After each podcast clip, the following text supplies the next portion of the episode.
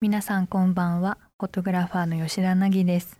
ラブ FM からお送りしている野生に帰ろうここからは野生つまりありのまま生きる素晴らしさを伝えていく30分ですそしてこの番組でアシスタントとして私を支えてくれるのが私のマネージメントも担当してくれている君野です君のです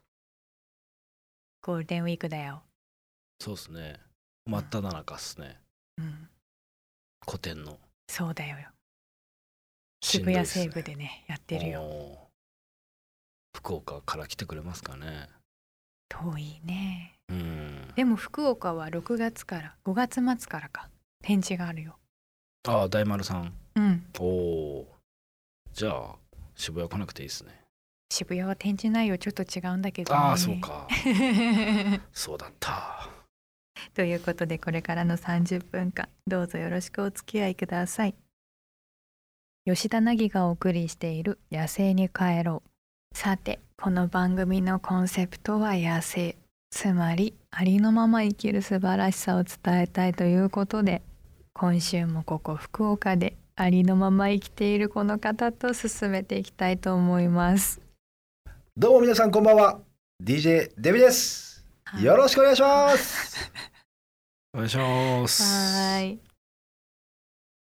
お願いしますはいよいっす あやっぱりこのなんやろ温度差を最近気持ちよく思いますね本当っすか、はいあのこの話を元気よく行こうと思ったうん後のお二人のこの冷ややかな感じがうんなんか気持ちいいですやり続けたいと思います 任せますよそこはいはいということでここからの時間はですね、えー、ツイッターからなぎさんときみのさんが気になるトピックスを一つ拾って少数民族的な視点でスコープしていきたいと思います今日ピックアップしたニュースは WWW30 周年ですこれはですね、うんえっと3月12日にあのインターネットのドメインであるあの WWW うんお皆さんよく聞くと思いますが、はいはいうんこの WWW がなんと30周年を迎えたということでおおそんな経つすんごいだ。はい30年前でしょ吉田さんが2歳2歳2歳ずっと指しゃぶってたかなで前歯出ちゃったのそうそうそうそうそうそれでしゃぶりだから前歯2本きれいにちゃんと親指入る位置でね出てんのちゃんとスペースがあの下にだからほんまや別に吉田のうん、お父さんお母さん別に前やっぱそんな出てないんですよあちょろっと出てますけど本当にこの癖がねしばらく小学生上がるまで治んなかったの、うんだからそれで2本出ちゃったあそれでそうティースプロブレムをゲットしたわけですそうねそうそうゲットだぜしたわけですねそうへーでもウェブはやっぱり吉田さんとは切って切り離せないものなんでどういうことですかちょっともう少し教えてもらっていいもですとかもと中学辞めてはい中2でねうん引きこもって引きこもってうんでその時なぜか家にパソコンが最新のがあって中2でパソコンってあんまないですよねいやだから早いんですよ早い吉です田よね結構そのウェブといううかんデジタルに触れたのがまはだいはいクラスに持ってる子が何人かしかいないような時代、ですまよだやるねアップの時代ですっごいネットも遅かったけど、ダイヤルアップってありまましたダイヤルアねップあったっすねつながるまで変な音してねトゥルルルみたいなやつね60秒待ってくださいみたあいなそうねそうそうそうそうそう電話回線でネットしてたんですもんねだから電話がつながんなくなって怒られんだよねそうそうんその時からじゃあなぎさんはこう WWW とお付き合いしてたわけですかその中2の時からホームページ持ってたそう作ってもらったんだよね作ってもらった自分のそううんえ掲示板でそうそうそう昔掲示板が2チャンネルの前身みたいなやつがあったんだなよんかねねそのプロバイダーのうん掲示板、なんか交流掲示板みたいなのがあって、はいはいそこでいわゆるメルトモみたいなのができてでうんそれが30代半ばくらいの男性でえその人が無償でホームページ作ってくれたのえ作れるんだよって言って作ってほしいって言ったら作ってくれたちょっと怖くないですかそのやりとりとか昔ほどだから昔はピュアだったの今でこそそういう出会い系とかで変なことが起きたりとかし始めたけど、うんうんうん当時は電話番号も聞かれなかったしうん別にフルネームも聞かれなかったし会おうとも言われなかっただから本当に文字だけの文なんかうん文通がメールに変わっただけのやり取りだった、うんへえすごくいい人に当たったなと思うけどね、何のホームページだったの作ってもらった作ってもらったやつね中学30中歳中学校の時半ばの人になんかブログみたいな吉田の吉田本の人のうん、へえその人が私の文章が面白いって言って文章どっから探してみたのメールとかああやり取りしてる中の話かもしれないってね、ほうでそれをなんか書いたらって言われてうん私用にホームページプラスなんかその日記みたいなのをつ書けるようなのを作ってくれたうの。んへで普通に日記書くこともないから引きこもりだから日々の生活変わらないから。うんはいはい。で私の頭の中にある物語を書いていくんだけど、うんその読む人が二択で進んでいけるの次の話。新しいね当時としてはうん分岐するってことそうそれを作ってくれたのえそれだけ。えいやすごいよすごいすごいその時だったらまあまあすごいそれだいぶすごいでしょ。もだいぶうんやって んなだいぶやってんなう片鱗があったわけですね。もう。えでそのストーリーっていうのはもちろんその自分の中の,、うん、あのイラストレーター時代に書いてそたうそよううそうなそう。架空の世界うん、のストだーリー、と思うもう全然覚えてないんだけどでもそれをやってたな覚えてるでその後その人が別に何の多分嫌らしい気持ちも何もないなくそういえばなんか写真1枚何でもいいからポートレートをホームページに貼ってみなよって言われたプのロフィール的にね、でだからそれで写真バストアップのを撮ってもらって家でかなうんうんうんでそれを送ったのメールうで、んでそれが本当にトップページにバンって載ったのうんうんそしたら当時14歳で顔を出してインターネットをやってる子が少なくうてんしかもネットアイドル最前線最前線。 なんかそれ違う年末の番組だよねネットアイドルが流行ってる時期警察最前線はいなんていうの、最盛期いや同じことね。言っ最てる盛期。最盛期。同じこと二回言ってるやんそう最前線って二回 言ってます。違うって言ってる。こちら側一回否定してますから。でその時代でうん見に来た人が「あの子14歳だって」みたいな感じになってうん載ってうんうんうんるそのだからホームページがそのネットアイドルランキングみたいなのに勝手に登録されたの。うんそしたらなんかいろんなとこで1位2位になったの年齢でうん年齢だけででそしたら芸能事務所の目に留まってスカウトされてグラビアアイドルになったの、はあ、それがあったから。うんそうかうんへだし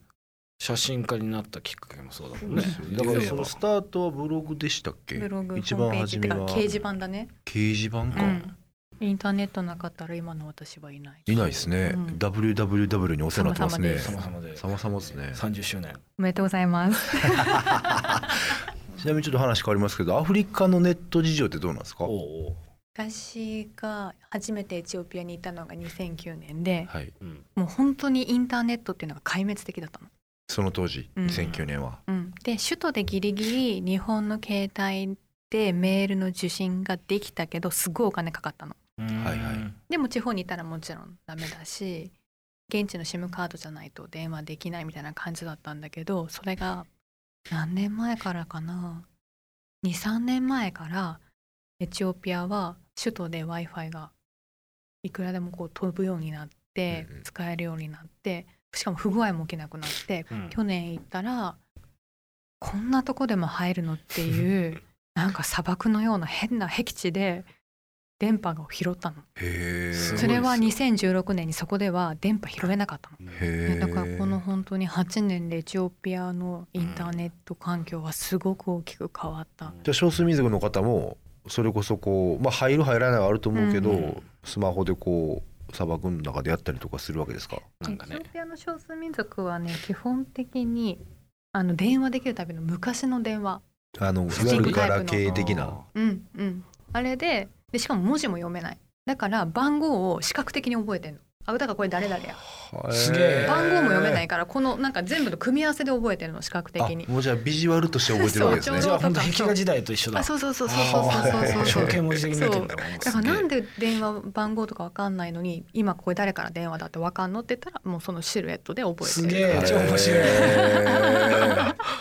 めちゃ雲を生かしたらめちゃくちゃ早いかもしれないですねもしかしたらそうだね覚える力はすごいかもしれない、ね視覚的なねかけてくるる人も限られるなと思うけどねまあまあまあそれでそうもかまあまあうんへーすごい WWW から飛んだ話になりましたねまあけどネット事情ということで、まあそうですねうはんい、いかがでしたでしょうかあなたからのご意見もお待ちしていますハッシュタグ野生に帰ろうをつけてツイッターまたはインスタグラムで投稿してください吉田凪がお送りしている「野生に帰ろう」ここからの時間はこの町の少数民族企業としてユニークな取り組みをしている企業のモチベーションアップのための制度などを聞いていきたいなと思います。引き続きデリーがお手伝いさせていただきたいなと思いますお願いします。えっと、今日はですね、えー株式会社メイプルシステムズさんからうんオッシーさんにお越しいただきました。よろしくお願いします。はい、よろしくお願いしま。お願いします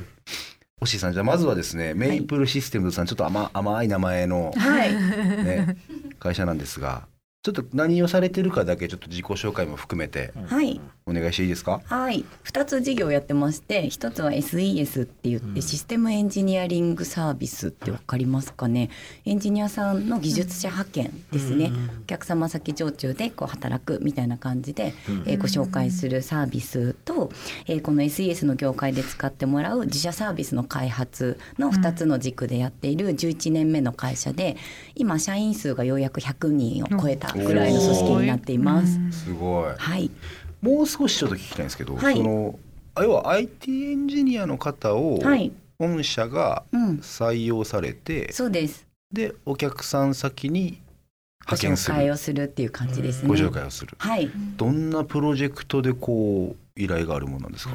うん、EC サイトの開発うわあすげえと大変でかす、もんね。はい、ゲーム会社の開発とか。んもうじゃあ多岐にわたるんだアそプうでリす開ね発とかも。アプリ開発とかも何でもいただけますね。はい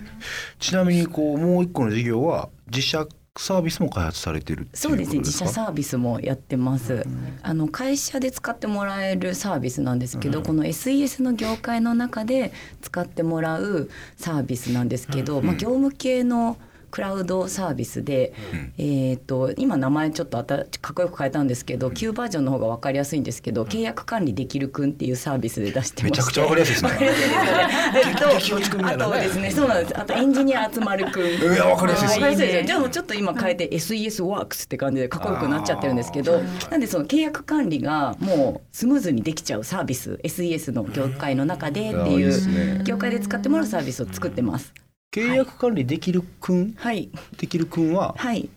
えだーから契約書が吐き出されるってことですどかういうことですかそうですあのエンジニアさんを派遣するときに、うんもう一人一人のエンジニアさんに契約書が紐づくのであそうかそうかエンジニアが増えれば増えるほど結うん構契約管理って煩雑化しやすいんですけど、はい大変なんですねまあ、それが比較的多くの企業さんワードとかエクセルの,、そうでますあね、あのアナロ右グ下にコースそうなんでシすャワー管み理たいな がそう多いんですけど、我々のサービスを使ってもらうと、まあ、クラウド上で可視化できて、まあ、ステータス管理もできうんて、はあまあ、仕事がぞ俗人化しないようなサービスなので。いいっすねまあ、すごくバックオフィスの業務軽減されるっていうサービスですちょ。っと気になったんですけど、はいエンジニアさんって基本自分でプロダクト開発したいじゃないですか御社のようにこう例えばこう来たプロジェクトに対して派遣されるとかって、まあちょっと不人気な気があ聞いてそうモてされチベーるション的にってことそうそうそうそうですねだからより採用が大変なイメージがあるんですけど、 はい、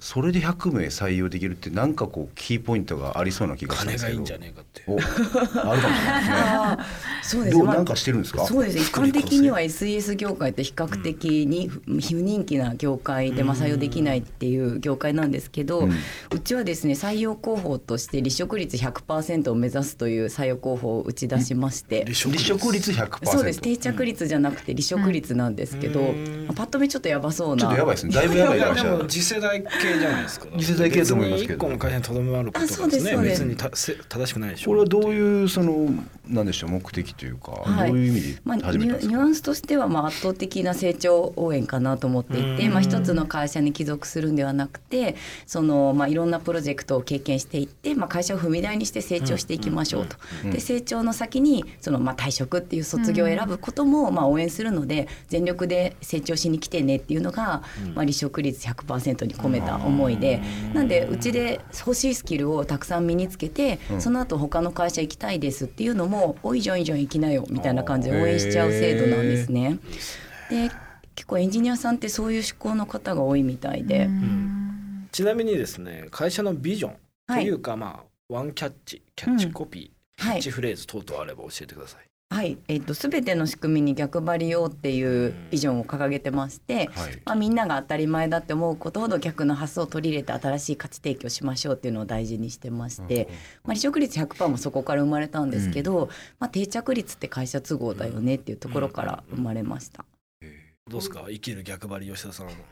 そうですええね。す全てごにく逆共張り感てしるんまですすね。セーラームーンかと思いきやマサイ族って いう必殺の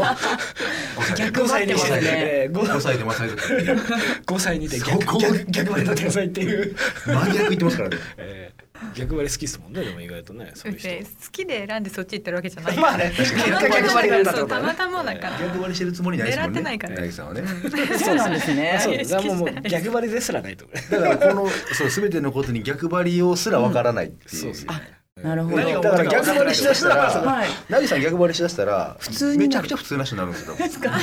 うですねうんだからちょっとやめた方がいいかもしれない確かにマッチングならずということでなら私の逆張りって言ってでもマッチングできなかったってことはいい会社ってことですねあそう そうそうそうですよあの逆張働りきたくないナギさんマッチング成立ってことはいい会社そうそうそうそうそうえー今日は株式会社メープルシステムズさんからオッシーさんにお越しいただきましたありがとうございましたありがとうございました。デビさんもありがとうございました。ありがとうございました吉田凪がお送りしている「野生に帰ろう」早いものでお別れの時間が近づいてまいりましたふみちゃん今夜はどうでしたうんそうですね面白かったですね結構どの辺が、デジタル系の話とか、うん、吉田が全く絡んでこなかったというかあの SES とかわかんそもそも SES がなんだっていう いやいやがっちり説明してたけどねそれがまだあんまわかんあのねカタカナきつい ね、出たね昭和もう最初のとこでちょっと肩をパンクして ねエンジニアってのもいまいち私分かってないのよ今で一緒っすよコードコーダーさんとかさプログラミング言語ができる人たちの技術屋さんのこと言うわけでしょそこじゃないんだ よねちょっとつ難しいのツボがいまだにおされないんですけどね僕の付き合い長いんですけどまあまあまあでも勉強していきましょうその辺もいやいやいや無音でうどうなずくなよお前ラジオでということでここまでのお相手は吉田凪とマネージャーの君野でした、また来週もお会いしましょう。うんよろしくお願いします